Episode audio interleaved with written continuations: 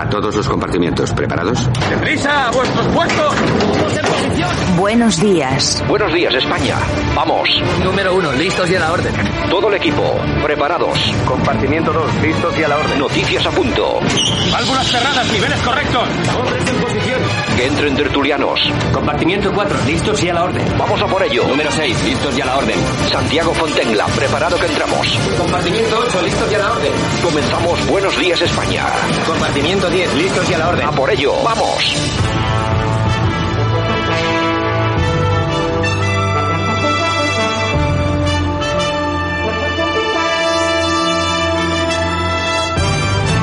Buenos días España, aquí estamos, hoy es día 10 de mayo 2022, 60 minutos por delante dedicados a la información, al análisis y al entretenimiento. Un saludo de parte de todos los que hacemos que esto funcione cada día. También está Javier Muñoz en la técnica y por supuesto este que os habla Santiago Fontella. Vamos a analizar la actualidad, vamos a traer toda la información y lógicamente le vamos a sacar chispas que decía aquel. Vamos a comenzar ya mismo con este Buenos días España que hoy viene completo de noticias. Vamos allá. Aquí te lo contamos. Buenos días España. Buenos días.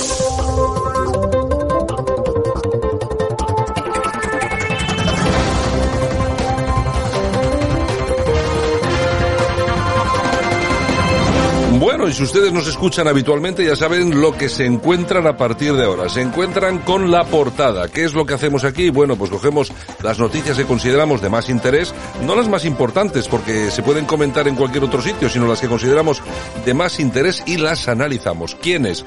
Bueno, pues por un lado este que les habla, porque aporta lo poco que sabe, pero el que de verdad lleva el peso de esto es el profesor Sergio Fernández Riquelme. Don Sergio, buenos días. Muy buenos días, Santiago. Bueno, pues nada, aquí estamos como cada mañana con estas noticias a las que vamos a dar un pequeño repaso. ¿Cómo no? ¿Cómo no? Vamos a ir con la última encuesta. El PP ganaría las elecciones en Andalucía con una holgada ventaja frente al PSOE según una encuesta de Sigma 2. Para Antena 3, el Partido Popular lograría más escaños que la suma de toda la izquierda en las próximas elecciones andaluzas del 19 de junio, según la última encuesta de esta empresa para la cadena de televisión. Bueno, eh, no sé, se acabó el tiempo del PSOE en Andalucía, por lo menos de momento, ¿no?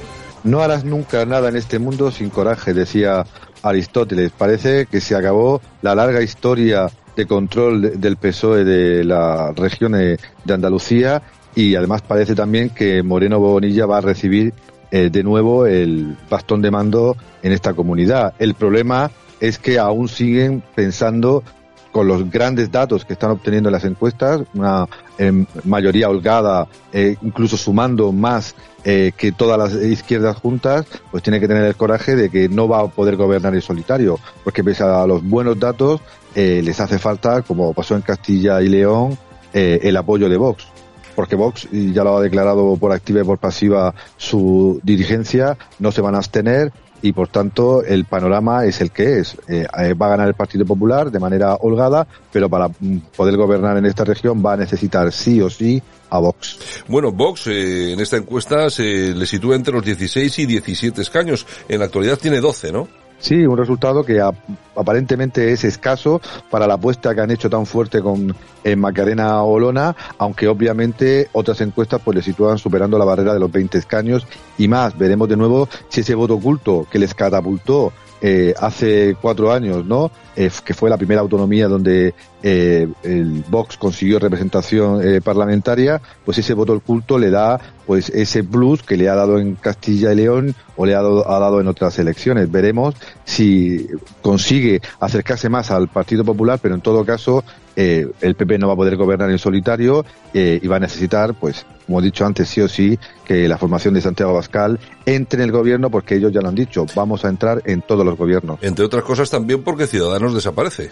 Claro, le dan todavía un escaño. Todavía. Eh, no todavía no sé si a Juan Marín, ese señor capaz de militar en cualquier partido político por poder, cosa típica de la partitocracia española. No sé si será por Sevilla, será por por el famoso Juan Marín, pero obviamente yo creo que no van a sacar nada. En Castilla y León, pues dieron la sorpresa al final y sacaron uno para Igea. Veremos si Juan Marín se convierte en el último, el representante de Ciudadanos en la comunidad autónoma de Andalucía. Bueno, y atención a otra derivada, porque la guerra entre Pablo Iglesias y Yolanda Díaz lleva a la desaparición de Podemos en Andalucía. Otra, otra notición. Claro, y ha sido todo por eh, la falta de coordinación, los egos que han lastrado ese proyecto que hace muchos años quería saltar el cielo. Eh, Podemos llegó tarde supuestamente a, firmar el acta de, entrada en esa coalición de, extrema izquierda y se ha quedado fuera, eh, fuera como ha señalado el Tribunal Electoral en, Andalucía. Y todos los medios pues señalan que realmente pues es una, una guerra abierta, que, que Yolanda Díez no quería a Podemos, ha intentado por todos los medios echar a Podemos de su primera gran coalición, ¿no? Eh, Yolanda Díez pues eh, lleva muchos meses anunciando que quiere crear esa, ese frente amplio para complementar un posible gobierno de, Pedro Sánchez, pero sin Podemos o con un Podemos pues totalmente diferente al diseñado todavía eh, por Pablo Iglesias. Este hecho lamentable y ridículo para una formación que se suponía pues ya un poquito más madura en estos en estos ámbitos pues demuestra pues que la extrema izquierda está eh, cayendo sin, parece que sin fondo y que Yolanda Díez, por mucha portada en revistas de prestigio, por mucha reunión ahora como eh, futura eh, lideresa de este campo electoral, creo que no va a ningún sitio. Bueno, y nos vamos del sur al norte, nos vamos hasta el País Vasco. El PNV achaca un error propio de traducción la polémica de Guíbar sobre el euskera. Hay que recordar que dijo que quien no sepa el euskera, el vasco, es menos vasco. Eh, parece ser que ahora eh, bueno, se retractan, echan, eh, dan marcha atrás. La cuestión es que para los que conocemos estos de cerca, no nos pillas de ninguna sorpresa, vamos. Siempre se ha considerado los ciudadanos que viven en el País Vasco, que no saben euskera, menos vascos, y lógicamente siempre se ha alimentado desde ese punto de vista esa raíz etnicista, como digo yo, vinculada con el nazismo. Hay que recordar que estos señores, antes de usar el lauburu que utilizan ahora, usaban la esvástica de Adolf Hitler, lo que pasa que, bueno, van cambiando en las circunstancias. Su fundador es Sabino Arana, una persona xenófoba, racista, a la que todavía mantienen como presidente del partido, no solamente mantenerlo, que lo, eh, que fue el fundador del partido, sino que una fundación con su nombre es la base ideológica, etcétera, etcétera, del partido, que por supuesto cada año reparte premios y que no tiene mucha gente ningún reparo en acudir a recibir un premio de este tipo y condición. Claro, hablamos de un eh, tipo de gente que es realmente xenófoba, racista y que tiene unos vínculos eh, en épocas anteriores muy malos y muy peligrosos. Eh, son estos que dicen estas cosas, son los que decían que ellos son los que recogían las nueces eh, del árbol que movía ETA. Es decir, que ya sabemos más o menos dónde nos estamos moviendo, Sergio. Y nadie tiene coraje para denunciar esto.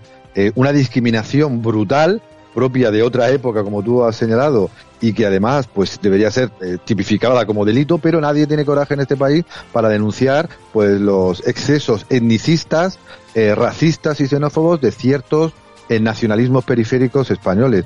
Parece que el PNV manda mucho, que da mucho dinero o da mucha estabilidad parlamentaria y la frase de Joseba Eguíbar, que es una frase a la discriminación, al insulto, al racismo y puro y duro contra los millones de vascos que, o cientos de miles de vascos, o miles de vascos, o un vasco que no domine el euskera, pues creo que es un hecho lamentable y nadie, pues ni prácticamente del PSOE, de la izquierda por supuesto, y poquitas voces del PP, pues se han lanzado a decir que este señor eh, y el PNV, pues o debería desaparecer, o debería estar encausado, o debería pues retractarse no con una simple aclaración, porque atribuyen la frase que dijo Eguíbar en, en San Sebastián a un error de, de traducción, de traslación o algo así, cuando obviamente todos sabemos que solo falta poner la ETV para los que no somos del País Vasco y tú lo, vives más que, que, nosotros, que todos los días eh, se está con lo mismo. Si no eres, eh, eh, si no sabes vasco, no eres vasco. Si no tienes el RH positivo, no eres vasco. Si no, etcétera, etcétera, ¿no? Por tanto, nadie tiene coraje, pues, para denunciar esta discriminación que es pues histórica, que es habitual y es consentida, mientras que hacemos pues casus belli por otras discriminaciones pues mucho menores. Bueno, ETA se ha pasado matando gente, yo que sé, los años, por razones como esta, por razones como la imposición de la euskera, de la raza, del socialismo, etcétera, etcétera, etcétera. Vamos a ver, que estos señores digan esto no tiene que pillar a nadie de sorpresa, pero lo que dice Sergio, toda la razón, aquí el problema es que nadie dice absolutamente nada de todo esto. Se le permite, se permite hacer lo que quieren. ¿Se imaginan ustedes, por ejemplo, que el PP tuvieran una fundación vinculada al partido, yo que sé, fundada en su momento por, yo que sé, por Utrera Morina, que era ministro de Franco, por decir algo? Bueno, eh, había manifestaciones en la calle todos los días. Bueno, estos tíos tienen una fundación de su fundador, Sabino Arana, ¿eh? que hay que leer. Hay que leer algunos textos para saber qué opinaba esta gente de las mujeres, de los españoles, de los negros. O sea, es que son, vamos a ver, es que uno coge esos papeles y ya sabe por qué lado van. Dice, no, no me extraña esto, que, que se hayan liado a matar gente, porque estos eran, vamos, muy parecidos ¿eh? a lo que estaba sucediendo. Eh, hombre, aquí no había campos de concentración, aunque sí había buques de prisión, hay que recordarlo para todos los que nos escuchen, y aquí en, un par de días esta gente se cepilló a cientos de personas eh, que estaban presas del bando nacional, que estaban presas en las cárceles, pero claro, personas normales y corrientes, no eran combatientes. Es que estos han hecho verdaderos crímenes de guerra, ¿eh? A los que no se les ha tenido en cuenta. Ahora nos pasamos toda la vida hablando de Guernica, del bombardeo de Guernica. Estos han matado más, eso pues no tenían más cuchillos, que si no mataban todavía el doble o el triple. En fin, bueno, y hablando un poco de todo, vamos a cambiar de tema, así no, no me enfado si te parece, Sergio, vamos a otro tema que también me parece muy interesante, porque España acaba de estrenar un teléfono para prevenir el suicidio, el 024. ¿Hace falta de verdad? Yo creo que sí, ¿no? Sí, pero tampoco hay coraje para abordar la gran pandemia social y tabú, además, del siglo XXI. Está bien que haya un teléfono, el 024, pero claro, el problema del suicidio es mucho más profundo. Las causas son mucho más complejas, desde la destrucción de la familia, la pérdida de las comunidades, el consumismo masivo, la falta de identidades integradoras, tanto a nivel local, eh, comunitario como, como, nacional. Hay muchísimos factores que inciden pues, en esta plaga que está asolando y especialmente a muchas eh, personas jóvenes y la solución un teléfono, claro. Eh, por lo menos hay un 024 eh, por si alguien quiere quitarse la vida, ¿no? Pero creo que hay, hay recursos de salud mental, de, de, de conciliación, de ayuda, eh, que se podrían desarrollar mucho más, pero el dinero parece que va hacia otro lado, como siempre. Bueno, pues un tema ese muy importante porque no tenemos acceso a las cifras reales pero ahora mismo tienen que ser, estar siendo escalofriantes. Las cifras de suicidio en sí. España tienen que ser, tiene que estar siendo alucinantes. No las dan, no sé si es por ese efecto, efecto llamada, pero la verdad es que estaría muy bien conocerlas porque tiene que ser un problema de, de primerísima magnitud. Bueno, y acabamos, si te parece, hablando de Rusia, Ayer, día de la victoria, eh, Putin justificaba la operación en Ucrania por un supuesto plan de ataque de la OTAN sobre Crimea, un supuesto entre comillas, porque vamos a ver, eh, yo no sé si habría eh, un ataque de la OTAN sobre Crimea, pero lo que sí es cierto, vamos a ver, y nosotros creo que no tenemos que justificarnos cada día de lo que pensamos sobre esto, somos, estamos por la neutralidad, pero hay una cosa que es cierta y es verdad. Vamos a ver, eh, a las puertas de Rusia se estaban colocando los misiles de la OTAN prácticamente, Sergio. Y hay que tener coraje para decirlo. Eh, tenemos coraje porque estamos diciendo lo que en ningún medio de comunicación de España y prácticamente de Occidente se dice, ¿no? No eh, una visión prorrusa, una visión pro-ucraniana, sino un intento de, de análisis de, de, los datos y en este caso del discurso eh, de Putin. Obviamente es un discurso patriótico, un discurso imperial, un discurso nacionalista, como es obvio, pero claro, hay que entenderlo eh, para poder eh, comprender qué está haciendo Rusia y cómo se podría parar a Rusia.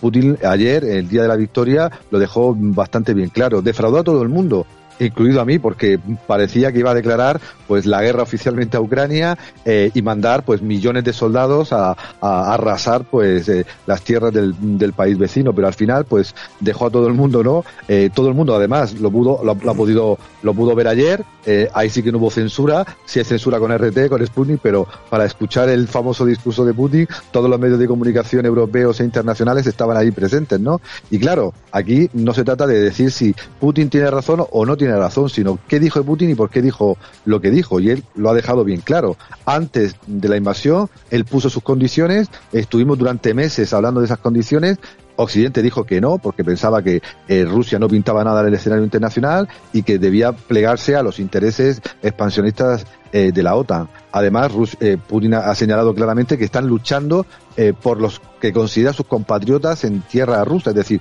lo que nosotros hemos señalado de una eh, guerra étnica y que además él va a seguir adelante y tiene un plan que nadie de nosotros sabe, ¿no? Podemos eh, intuirlo, podemos atisbarlo, acercarnos, creo que estamos bastante cerca de, de ello, pero claro, hay que entender lo que está pasando en Rusia, pues para poder saber cuál va a ser el desarrollo de esta invasión que parece bastante larga. Bueno, yo creo que va a ir para, para largo. Rusia está asentándose en las zonas que va conquistando, eh, va cambiando incluso hasta las banderas de los ayuntamientos y yo creo que tenemos todavía para rato. De todas formas, todos aquellos que han pretendido contarnos que esta era una historia, mm, pues no sé, de un loco y tal y cual, parece que no es así y vamos a ir viendo cómo evoluciona. Lo que está muy claro es que lo que vimos ayer en las celebraciones del Día de la Victoria en Rusia fue millones de ciudadanos, millones de ciudadanos rusos apoyando a su presidente, apoyando al ejército. Muchas veces pensamos o queremos extrapolar cuál es nuestra visión de la realidad a cómo es la visión de la realidad en otros países, sin darnos cuenta de que no entendemos cómo piensan en otros países. Y estamos muy equivocados. Si, en, si alguien piensa que en Rusia se piensa como se piensa en España, en el que una encuesta decía que solamente el 15% de la población sería capaz de defender la patria ante una invasión marroquí, por ejemplo. No, aquello es absolutamente diferente, lo están demostrando. Y por eso Putin está bastante tranquilo, a pesar de todo lo que se dice de que alguien pretenda moverle la silla. No va a ser así, y menos en tiempo de conflicto. En fin, don Sergio, mañana regresamos. Un abrazo. Un abrazo. Escuchas Buenos Días España. Aquí no nos callamos. Gracias por la pregunta, te respondo. El papel se registró en tiempo en, ante la Junta Electoral, tiene un error material que hemos pedido por el conjunto de los partidos que forman parte de la coalición la subsanación. Confiamos en esa subsanación, evidentemente, pensamos que se va a resolver y que finalmente no habrá eh, ningún problema para, para que se ponga en marcha esa, esa coalición y, sobre todo, una cuestión fundamental y es que hay un acuerdo político que hemos acordado entre todos los partidos que formamos la coalición y eso es lo que más importa y más vale para ir a avanzar hacia las próximas elecciones en Andalucía. Bueno, pues estos señores son los señores de Podemos que no son capaces, no son capaces ni de presentar unos papeles bien presentados para eh, poder acceder a las elecciones y estos son los que piensan dirigir el país. Así nos va, así nos va con ellos al frente ahí. Yo con- es que, yo es que alucino, la verdad, ¿eh? Pero bueno, es que más allá de cualquier tipo de noticia vinculada con el acuerdo, a mí lo que me parece una noticia es que son incapaces de presentar unos papeles, ya no sé si a tiempo o no, que también es malo, pero vamos, en forma tampoco han sido capaces de hacerlo. Torpes, que sois unos torpes. Buenos días, España.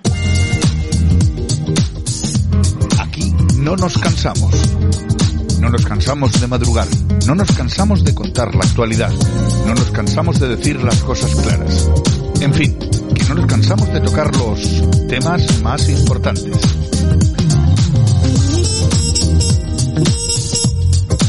Pues aquí estamos en este No nos cansamos, de hoy es eh, de hoy 10 de mayo 2022 con Yolanda C. Hola Yolanda C. Muy buenas, con mucho calor en Bilbao estos días, ¿eh? Bueno, pues que ya se va acercando ya el verano, parece que uno es que nos Estamos quejamos mal acostumbrados aquí. Nos quejamos cuando hace frío, nos quejamos cuando hace calor. Hay que quejarse, si total va para, van para igual. Es que... Siempre nos tenemos que andar quejando. Bueno, bueno. Ay, bueno, y el Ministerio de Interior que no encuentra una empresa para destruir plantaciones de marihuana en Madrid.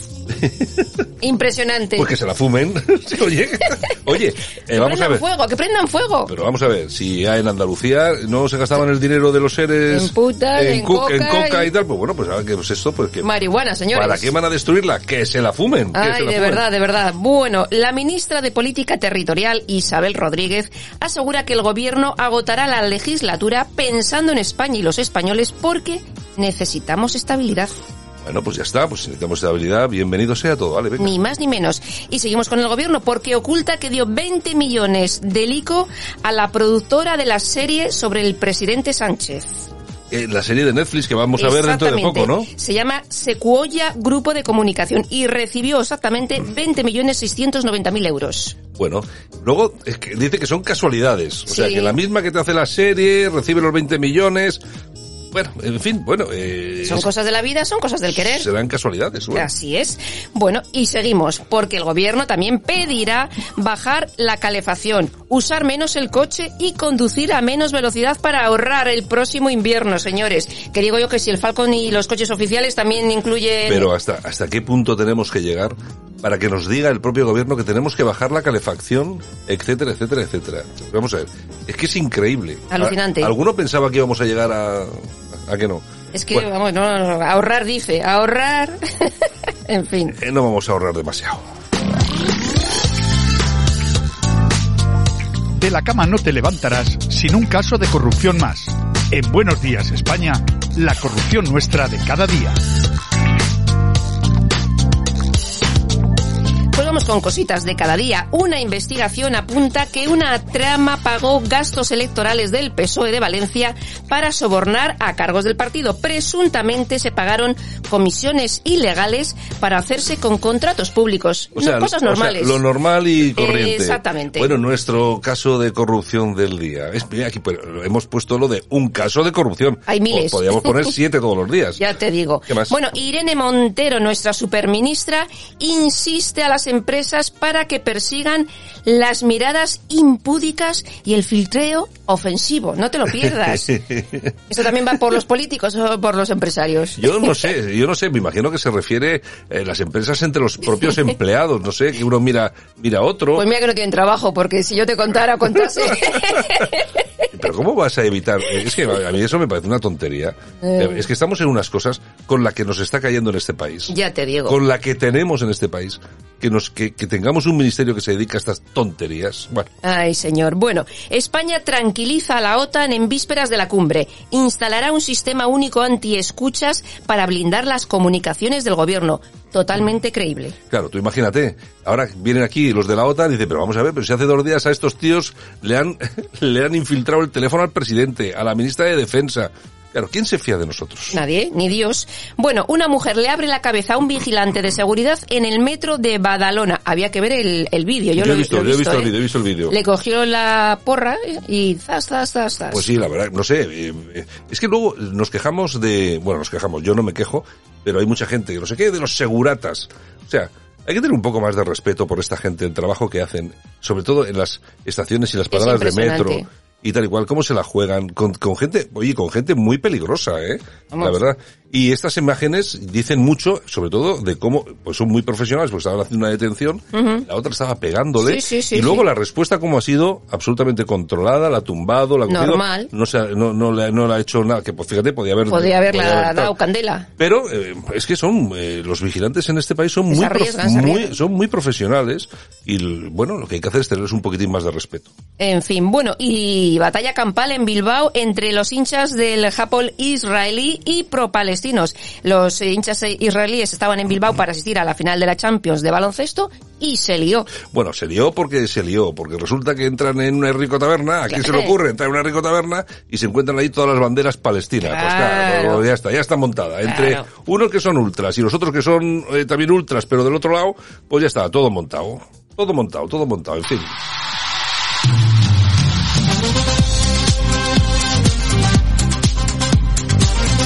Y por supuesto que no nos olvidamos del precio justo. Siempre hay una última mala noticia. ¿Para qué, nos, ¿Para qué nos vamos a engañar? Hoy, ¿qué es lo que vamos a saber? Bueno, vamos a ver cuánto nos cuesta la Asociación Catalana, y pronuncio, Collectiu Lectiu Ovidi Montjor. Tal cual, 100.000 euros. 100.000 euritos para esta gente, que son los que han apoyado, entre otras cosas, al, Al rapero. Exactamente. Mientras hay colas del hambre y todas estas cosas, pues se dedican a dar mm, 100.000 por aquí, 100.000 100.000 por allá. por allá, en fin. Y oye, y no pasa nada. Se saben gastar muy bien nuestro dinero. Bueno, vamos a dar unas toñejas. ¿Ahora quién? Pues las vamos a dar a Yolanda Díaz. ¿Por qué concretamente? Pues porque ha dicho en esta ocasión que ha duplicado las subvenciones a los, a los sindicatos para promover sociedades pacíficas. Tal cual. Eh, Pero, pero la pasta para los sindicatos. Exactamente. Oye, los sindicatos en este país no hacen más que recibir pasta. Sí, sí, O sea, sí, es sí. increíble. Viven Aplausos de para quién. madre. Pues para Carlos Alcaraz, Bueno, el, número 6 del mundo. Está que el, se rele- sale. el relevo de Rafa Nadal, ni más ni menos. Bueno, toda una alegría. Oye, ese por es murciano, es del Palmar. Sí. Y oye, el pueblo está entusiasmado con él. Normal, como para no. He, visto unas imágenes ahí, bueno, que lo han recibido como un verdadero... Sí, sí, no va a ir a, a Roma, se va a, a cuidar para ir a Roland Garros a París. Pues a y... ver si, pues tú imagínate que ganase Roland Garros. Bueno, Pues ojalá. Bueno, pues sería... un- Apoyaremos, apoyaremos. Sería un pelotazo.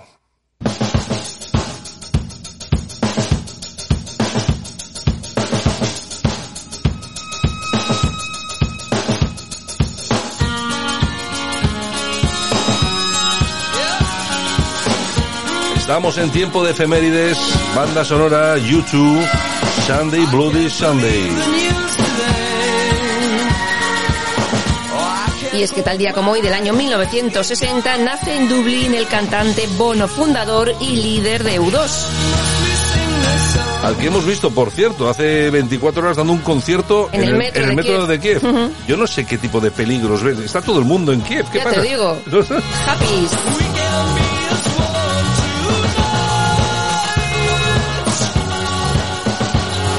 Y también tal día como hoy, pero del año 1965, nace Linda Evangelista, modelo.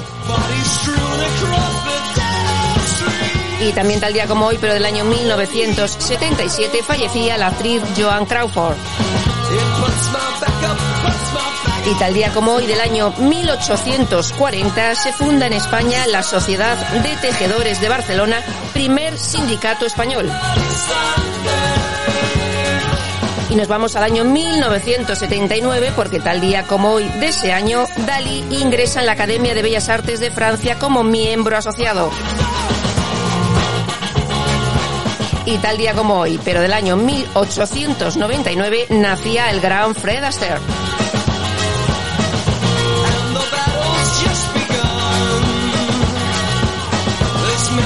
Nuestras efemérides del día. Regresamos en unos minutos con Corazao, Yolanda. Pues muy bien. Pues venga, vamos a irnos dentro de un momento a hablar de cosas militares con el coronel legionario Enrique de Vivero. Vamos a hablar hoy de un tema que me parece muy interesante vinculado a la guerra Rusia-Ucrania, pero que vamos, eh, de- vamos a tratar un tema que normalmente nos, vamos, no se trata en ningún sitio, por lo menos hace muchísimo tiempo que no oigo hablar de los animales en la guerra. ¿Cómo se están utilizando los animales en esta guerra? Pues lo vamos a hablar dentro de un momento con Enrique de Vivero.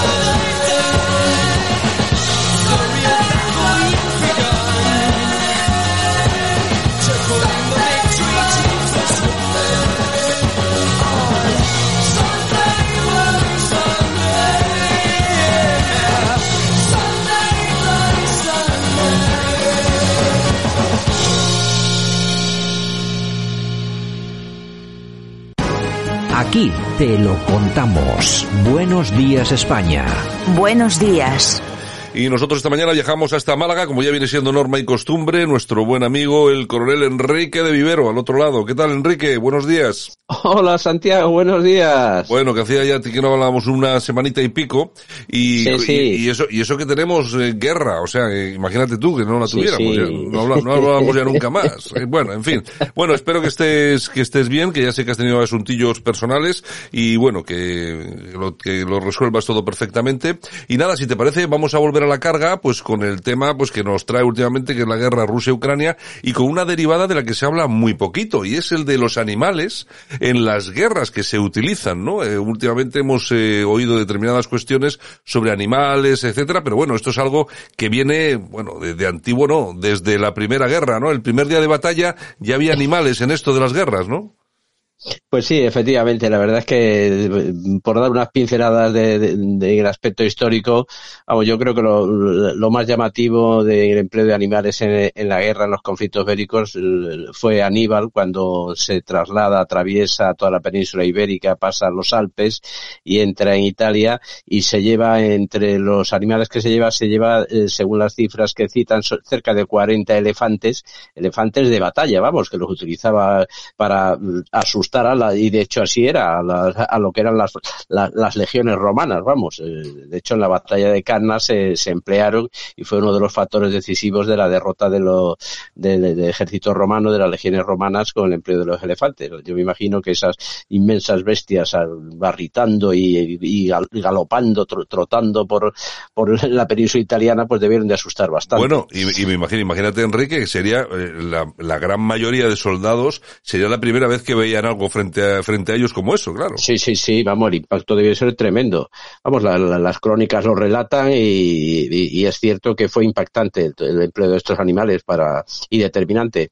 Después hay otro también otro otro caso muy curioso es el empleo de los caballos. Los caballos han estado siempre asociados con el hombre y desde el momento en que empieza, digamos, a domesticarlos en Partia, lo que hoy día sería la zona de Irán, Irak y Afganistán, toda esa zona de ahí, ese era el imperio parto y los partos tenían una caballería, una caballería acorazada, la que llamaban, eran los catafractos.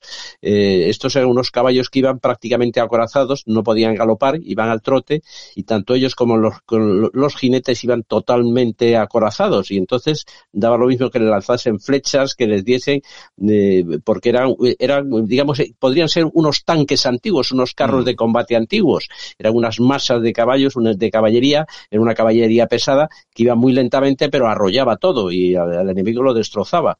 Eso es otro, digamos, empleo curioso. Y después yo, por citar una, una cosa que nos afecta a, a España, eh, también los, los españoles emplearon mucho, se llevaron a América a la conquista, se llevaron los perros alanos, que asustaban muchísimo a, a los indígenas eh, en, en, toda lo que fue la colonización, porque el perro no era conocido en, en, América y entonces estos perros iban con los conquistadores, que eran muy poquitos, y se enfrentaban a todas las indígenas y cuando veían a los perros, a aquellos animales, eh, ya les intimidaba el caballo con el hombre encima, que era el centauro que ellos pensaban que era, y también se usaron mucho.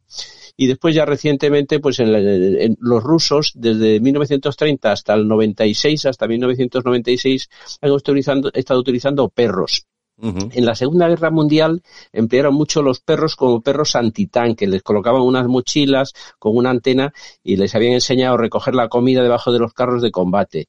Y ahí era donde eh, inicialmente estaba previsto que dejasen la, eh, digamos, la, llevaban un, un, arnés y que dejasen la, la, carga explosiva, pero eso no daba resultado y entonces después lo que sucedía era que el perro tenía que, eh, digamos, moría, era un perro de un solo uso, tristemente, se metía debajo del carro combate, la antena tocaba con, y en ese momento explotaba y, y, volaba el carro por los aires. Dicen las cifras que dieron bastante resultado. En 1942 los rusos hablan de que tuvieron eh, cerca de más de 300 carros de combate destruidos. Aunque hay otras versiones contradictorias, porque dice que los perros se asustaban con los mm, disparos y los, y los yeah. proyectiles el, y entonces dice que, que, se perdían. En fin, hay un, un, poquito de todo. En ese aspecto no, no hay coincidencia en ese aspecto. Eh, Enrique, en, eh, hablando de caballos, que hablábamos antes de caballos, seguramente lo más famoso eh, a lo largo de la historia, por lo menos lo más conocido por películas y tal y cual, será el séptimo de caballería, el famoso séptimo de caballería, Estados Unidos, que, que, que, por cierto sigue existiendo hoy, lo que pasa es que ya no tienen caballos, sino que tienen helicópteros. Eh, sí, efectivamente, así es, pero vamos a dar una pincelada también de la, la, carga de los jinetes de Alcántara eh, en, Marruecos eh, con motivo de la guerra de, de África, que defendieron, vamos, de un regimiento de caballería. Al final quedaron cerca de, de 80 hombres en la, protegiendo la retirada en el desastre de Anual. Es una cosa que, conviene citar. La verdad es que el caballo ha estado siempre asociado al, en los ejércitos. ¿Y los mulos? Mm. Los mulos, pues mira, los mulos eh, es, un animal que ha tenido mucho uso en todos los ejércitos, aunque actualmente, no en todos, pero en, concretamente en España ya por los años 80 dejaron de, existir las unidades, digamos, a lomo que se llamaban. Eran las unidades que tenían mulos. Y estos mulos en España han desaparecido totalmente, han sido sustituidos por lo que se llaman las mulas mecánicas, los vehículos de cuatro ruedas y sirven para transportar el, la artillería de montaña. Sin embargo, curiosamente, un mulo puede cargar 120, 150 kilos, o sea, aquí además va por unas quebradas y por unas veredas que no puede ir ningún vehículo. Exacto. Y sin embargo, Francia está recuperando el uso del mulo. Eh, otro país que lo ha recuperado curiosamente es eh, Alemania. Alemania tiene una, una brigada de montaña con mulos y curiosamente con mulos españoles, con mulos comprados en Murcia. O sea, la mula murciana es la que se han llevado los alemanes allí porque, según los datos que tenían ellos, era la más resistente y la más adecuada y los mulos que hay en la brigada esta de infantería de montaña de, eh, alemana son, son españoles, son de Murcia. Eh, Estados Unidos los ha empleado en Afganistán durante toda la, guerra que han tenido, porque las zonas montañosas allí no podían entrar de otra forma y allí estaban. Claro. Recordar del, mulo, como dato curioso, que es, un híbrido de burro y de yegua, vamos, eh, pues, eso como información eh, para aquellas personas que el mulo, pues no solo lo han visto a lo mejor en alguna foto. Seguro. es el cruce del burro y de la yegua que, que no del caballo y la burra. ¿eh? el caballo y la burra lo que da es el burdégano, que es, otra cosa. Eh, de hecho, el que, el que es interesante desde el punto de vista del trabajo es el burro, el cruce del burro y la yegua, que es el mulo. Pero tú fíjate, Enrique, eh, vamos a ver, hay, actualmente hay algunas guerras en algunos lugares que exigen todavía que se utilicen los mulos, por lo que tú comentabas, ¿no? Hay sitios a los que solamente se puede acceder, pues a través de un animal de este tipo. No hay ni un solo vehículo que pueda acceder a determinados, a determinados lugares, ¿no? E, efectivamente, yo te puedo decir que en, las academias militares, en mi, época, cuando éramos cadetes, una de las prácticas que hacíamos eran las prácticas de montaña, era llevábamos mulos en, eh, eh, que manejaban, eh, se cargaban ellos las, las ametralladoras pesadas, morteros y las piezas de artillería que se descomponían en cargas y la verdad es que por donde iba un mulo, mm, yo recuerdo ir con los mulos, acompañándolos, cargándolos, porque los, los cadetes los, los llevábamos y entonces mm, recuerdo que por donde subía un mulo no subía ningún vehículo de ningún tipo, ni una moto de motocross, vaya. Efectivamente. El mulo no es, un animal que y además él sube solo, o sea, le, sueltas la, el, ronzal y, él, y, él, tira para arriba. Y él tira para arriba con todo, claro. Tú fíjate, fíjate el peso que quita, que quita la tropa. Oye, Enrique, comentabas eh, también hace un momento el tema de los, de los perros, con, eh, con esa labor que hacían dejando incluso bombas debajo de vehículos y tal. Bueno, los perros han sido muy utilizados. Eh, últimamente creo que son más protagonistas que nada seguramente por desactivación y localización de bombas, pero bueno, habrá muchas muchas más facetas, ¿no? Sí, hay muchas facetas. En España concretamente tenemos un centro militar canino de, del Ministerio de Defensa eh, que la Guardia Civil y la Policía Nacional también tienen el suyo propio, pero el de defensa es el, digamos, yo creo que es el más completo de todos, vamos. Eh, de hecho, tiene además eh, cuenta con un grupo de adiestramiento tanto de perros como de guías y, y las, las misiones son de lo más variopintas. Hay desde la seguridad de combate, para combate nocturno también, porque el perro la ventaja que tiene es que de noche se defiende muy bien, no tiene ningún problema de visión. Sí, sí. Después hay perros, los que tú dices, los más conocidos, de, de detectores de drogas, para estupefacientes también, eh, detectores incluso de, para explosivos improvisados dentro de esa especialidad. O sea, y, después los hay de búsqueda y rescate, de, para, para salvamento, ¿eh? y hay, una gran variedad de, digamos, de especialidades en esto. De hecho, este centro imparte hasta, hasta 11 cursos para guías de perros. Es un, la verdad es que el centro este canino de defensa es un centro muy interesante y tiene todo tipo de, de perros. Siempre tiene, cada guía tiene, cada instructor de esos tiene tres perros, uno en adiestramiento, listo completamente para trabajar, otro que está ya, casi dado de alta y otro que está empezando con él.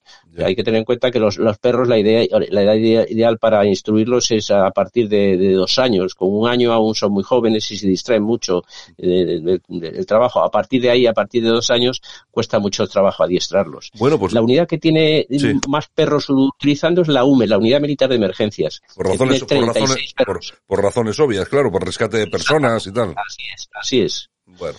Oye, eh, Enrique, vamos a ver. El, hemos hablado de desde los elefantes hasta los perros, que los perros han tenido una labor y siguen teniendo una labor fundamental. Hemos visto los, eh, los perros funcionando, por ejemplo, en guerras muy recientemente, como en Irak, etcétera, etcétera. Van a seguir haciéndolo porque están, una vez entrenados, son eficientes 100%. Pero bueno, con esto de la, de la guerra Rusia-Ucrania han aparecido otro tipo de animales que nos han sorprendido muchísimo que estén siendo utilizados, en este caso, por el ejército ruso. Son los delfines. Sí, curiosamente ha saltado la noticia eh, porque los están empleando los rusos, pero curiosamente mm, ahora comentaremos que también que los Estados Unidos lo vienen haciendo desde hace muchos años.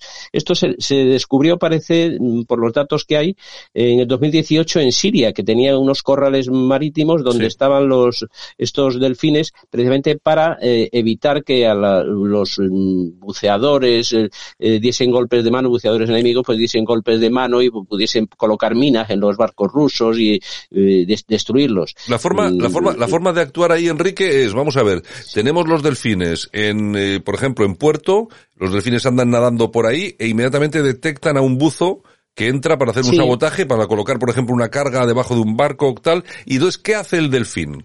Eh, el, el, delfín lo, lo, puede, puede investir al buzo, de hecho lo embiste.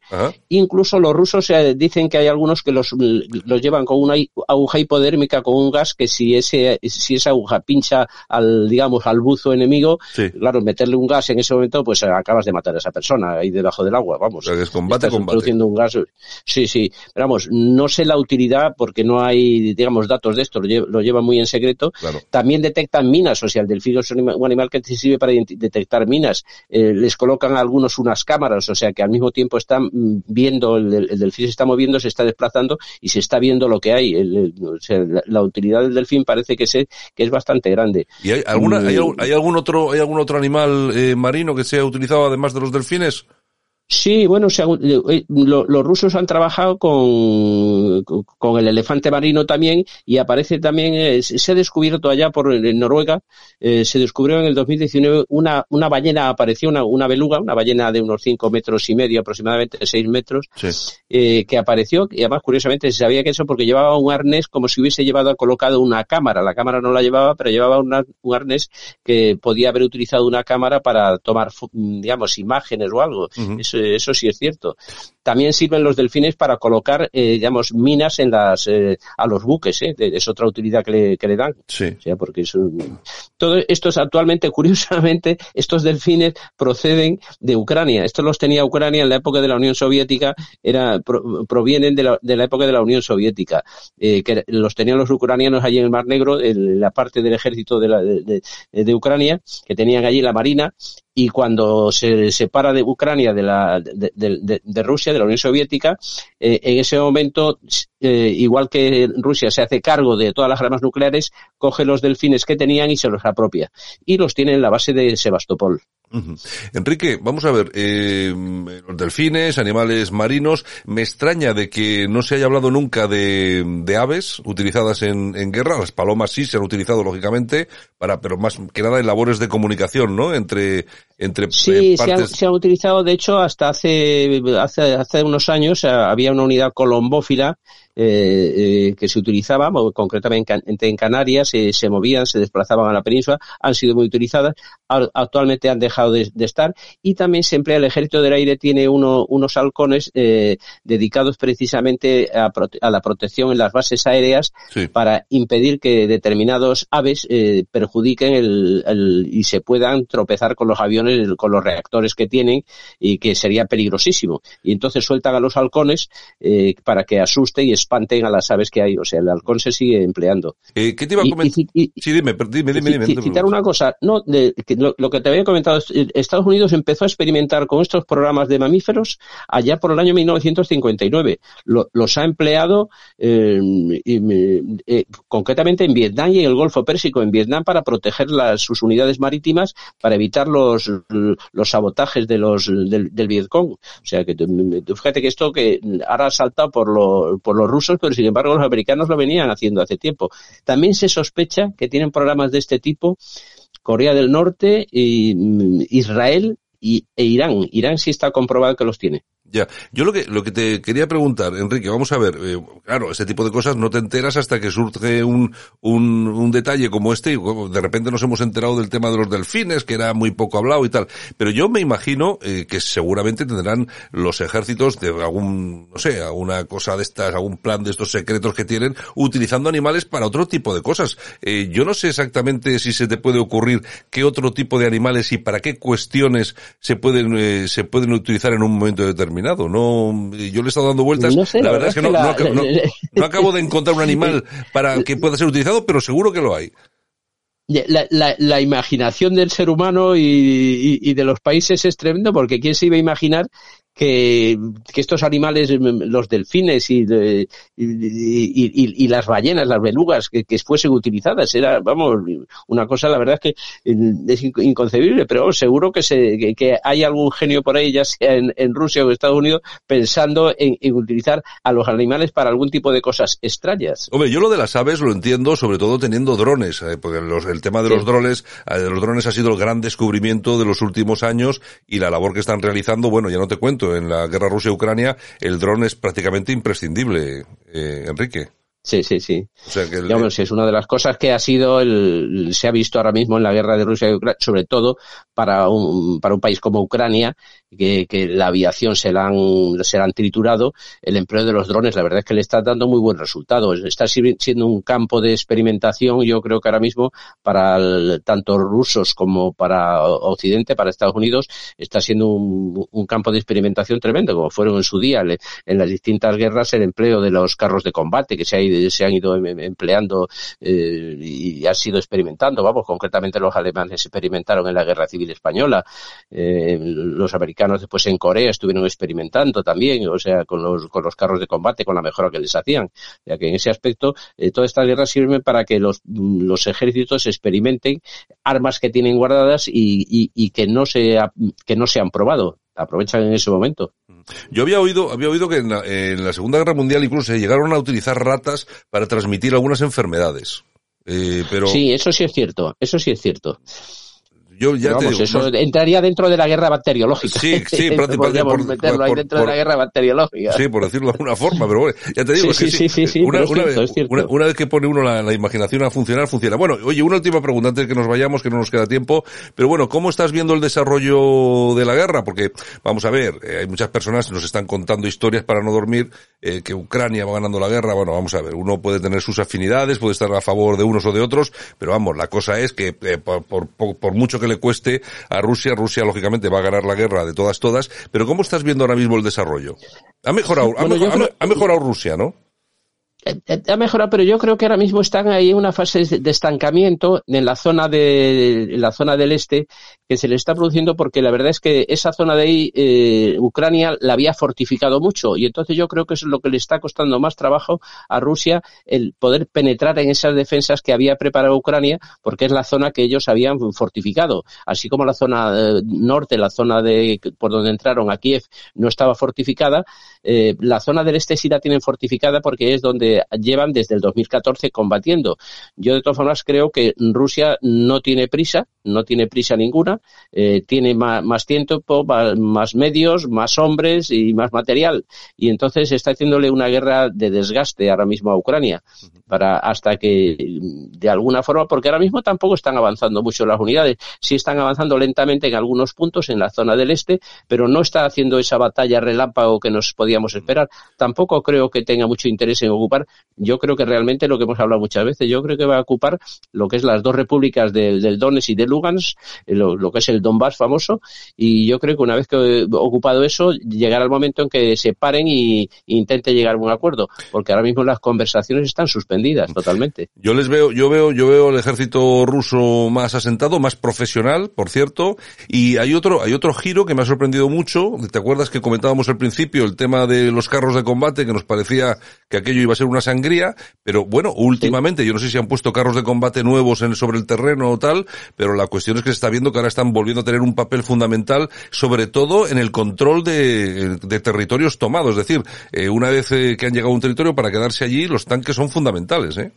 Sí, sí, sí, no. Ahora mismo yo creo que han mejorado el, todo el, sistema logístico les resulta mucho más cómodo desde donde están, porque digamos están en la frontera, toda la zona es una es una base de partida, una base de logística, lo que tienen ahí, no tienen ningún problema eh, desde la zona esa, porque esa zona está ocupada por las autoproclamadas repúblicas famosas. Sí y entonces yo creo que realmente ahora mismo Rusia eso le está resultando mucho más fácil acercar todo su, toda la logística a, la, a, lo que es el teatro de operaciones. En esa zona de ahí yo creo que Rusia ahora mismo eh, no está teniendo ningún problema para eh, acercar todo su material.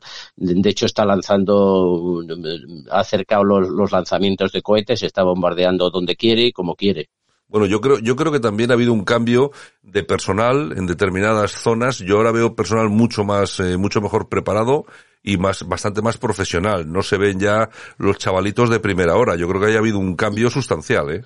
No, eh, eso sí es cierto, que las unidades que ahora mismo están entrando ahí son unidades que se ve que son más profesionales, han, han debido hacer un, un cambio total de, de, de, lo que es el, el, reemplazo de, de, unidades, porque las unidades que estaban en el norte estaban ya agotadas y con lo cual se produce el, el relevo de unidades y esas son unidades de refresco que se ve que son unidades, ya se han dado cuenta que tenían que emplearse más a fondo y traer tropas profesionales. Y yo creo que los que han hecho una labor y están haciendo una labor muy buena para Rusia ahora mismo son como ya hemos también comentado que alguna vez, los chechenos. Yo, yo veo muchos vídeos porque, porque además eh, tienen, tienen la buena costumbre, por suerte, que es lo que nos gusta a todas las personas que seguimos este tipo de noticias, de ver en directo muchas veces, incluso cómo entran en combate. La verdad es que las fuerzas chechenas eh, son las que están en Mariupol, etcétera, etcétera, casa por casa. Hemos visto escenas, bueno, de, de combate directo y yo creo que están haciendo una labor, pero vamos, que les está pidiendo muy bien a. Bueno, realmente a esos, a los chechenos los llevaron allí porque son especialistas en el, digamos, en el combate en zonas urbanizadas. Claro. Son unidades muy, experimentadas, mm,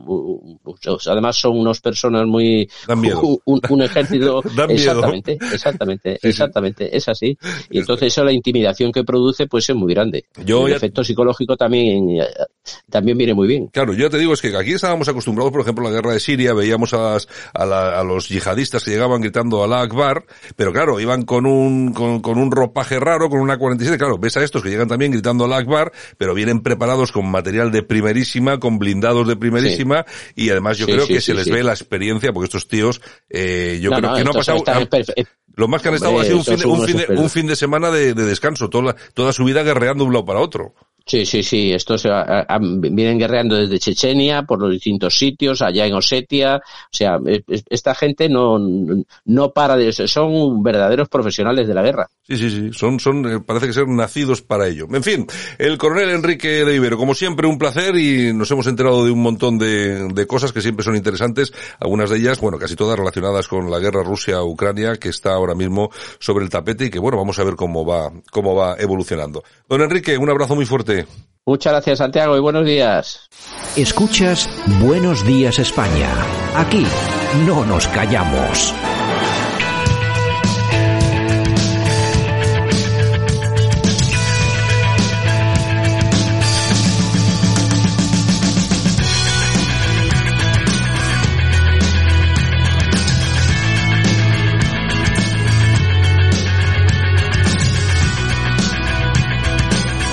Bueno, y hoy también banda sonora para nuestro nuestra sección de Corazao YouTube. Hoy cumpleaños Bono. Exactamente, 62.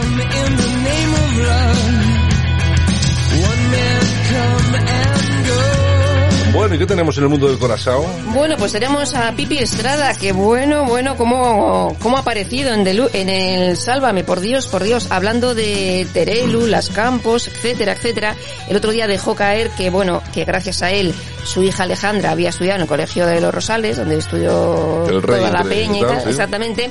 Y entonces hoy lo ha querido dejar clarito y Con pruebas, datos. pruebas de cargo. Con datos. Exactamente.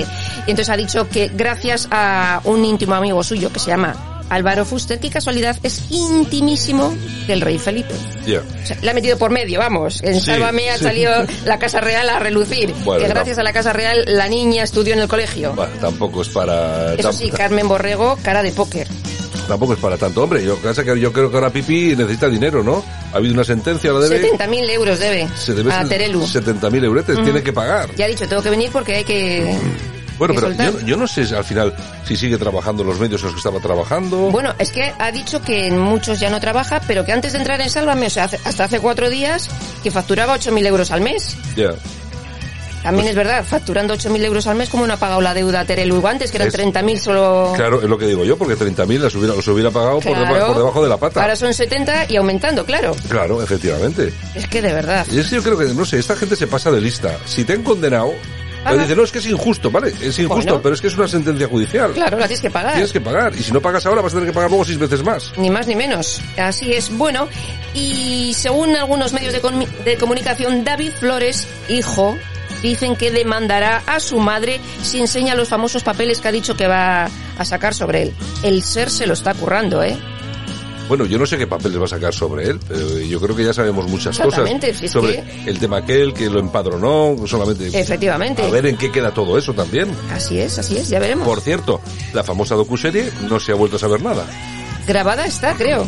Igual están buscando también espacios y fechas, porque tal y como está Telecinco últimamente, cambiando la programación día sí, día también. Hoy vemos Deluxe, mañana vemos La Casa de Bertín, luego de estas dos semanas sin aparecer, aparece Toño Moreno. Es que esto es un sin vivir. Es un poco, sí, un poco caótico el Sí, tema, sí, un poco sí, sí, No anárquico. tiene una programación así que se diga...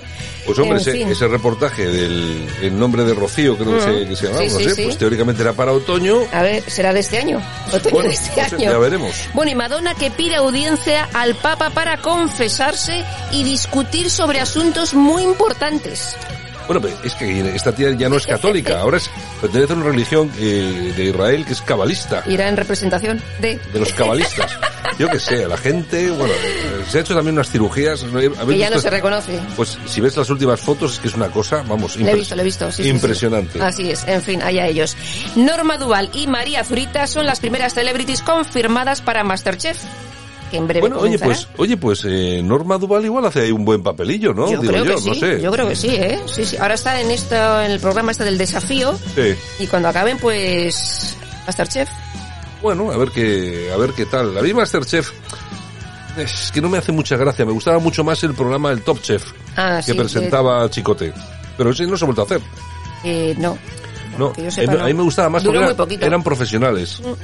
Bueno, y último estado de Belén Esteban. Tiene por lo menos para estar ingresada 15 días. Está hundida, con muchos dolores. Su marido está todo el día allí con ella, o sea, duerme allí y tal. Mm. Y recuperación, meses. Me- eso me han dicho a mí, que para Mm. verla por televisión van a pasar meses. Meses. Oye, qué tontería, ¿eh? Qué caída más tonta. Qué faena más gorda. Es alucinante, es alucinante. En fin. Bueno, y Antonio Delate, que ha decidido enterrar el hacha de guerra con Ana Obregón. Ha dicho que ya está todo zanjado. Que se acabó. Ahora, ¿qué eso van a pasar? ¿A ser amiguitas? ¿Sus mejores amiguitas? Pues igual, nunca se sabe. A mí siempre me ha caído muy bien la de la T, mí porque también, le- ¿eh? tiene un carácter potente. Exactamente. Hay muchas veces que las formas le pierden, pero tiene razón en todo lo que Claro. dice. Mm. Tú fíjate que rápido se, que se cayó el lequio. Cuando dijo- Una, una que saltó aquello con lo del perro no come perro, y luego Eh. saltó esta apoyar a Rocío Carrasco. Infinito de Corba. Oye, desde, oye, que ahora apoya a Rocío Carrasco más que cualquier otra cosa con Sí, Sí, sí, sí, sí. Encima, de- de- después de lo de Marta Riesco, que aquello ya... Bueno, bueno, bueno. Ha que sido por cierto, vivir. pues, ¿qué ha pasado con Marta Riesco? Ha desaparecido. Parece Ay, que la tienen ahí montando imágenes.